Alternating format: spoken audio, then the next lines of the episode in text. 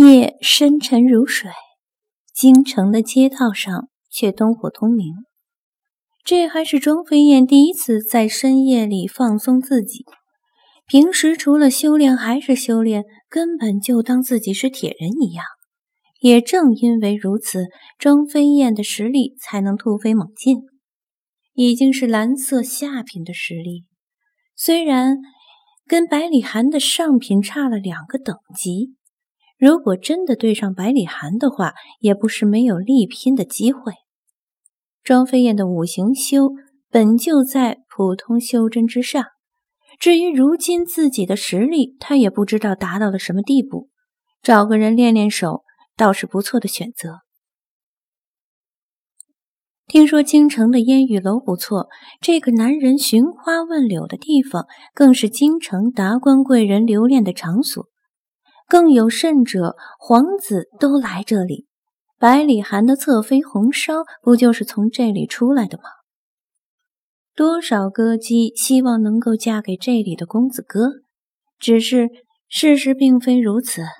能流连花丛的男人能有多好？不过是花钱买风流。正所谓人不风流枉少年。这些年轻的公子哥又怎么会看上出身低微的歌姬？红烧算是好命的呢。当时百里寒娶红烧的时候，不知道遭受了多少人背后的闲言碎语。嘿呦，这位公子一看就是第一次来这种地方。来来来，妈妈我呀，一一给你介绍一个，找一个温柔可心的好姑娘伺候这位公子。扭动着水桶腰的大妈。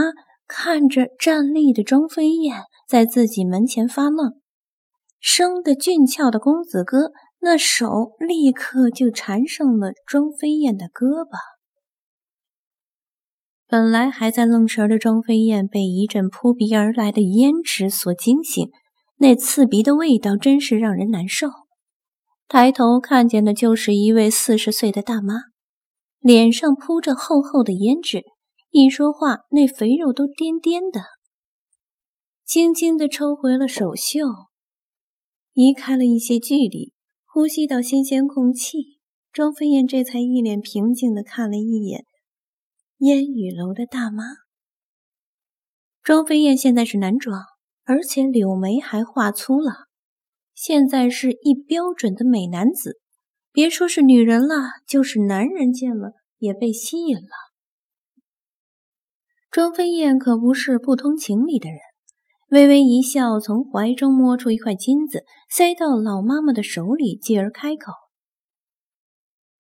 给本少爷找一间上等的房间，找你们这里最好的姑娘。”顿了一下，才缓缓低笑：“当然，银子少不了你的。”老妈妈收到银子，当下脸色就笑盈盈的，那皱纹都笑成了一朵菊花。庄飞燕倒是不在意，在老妈妈的带领下来到了一个天字一号的房间。要知道，只有贵客才会被安排在这里。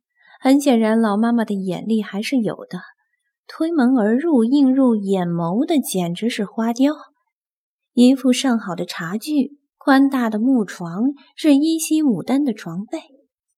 房间的摆设虽少，却让人清静不少。最主要的是，这里的隔音效果非常好。回头丢了一锭银子，老妈妈笑眯眯地伸手接过，转身离去，干净利落，只要给钱就办事。难怪这烟雨楼能成为京城的头牌。静静地喝着花茶，等候着老妈妈的安排。庄飞燕来此自然不是寻花问柳的，只是来打探消息的。轻轻的敲门声，哗啦一下子门被打开了。出现在庄飞燕面前的是以为差不多十六岁的少女，看不清模样，一袭白纱遮住了少女的面容，只是那一双清澈的眼眸，却让人看过之后就忘不了。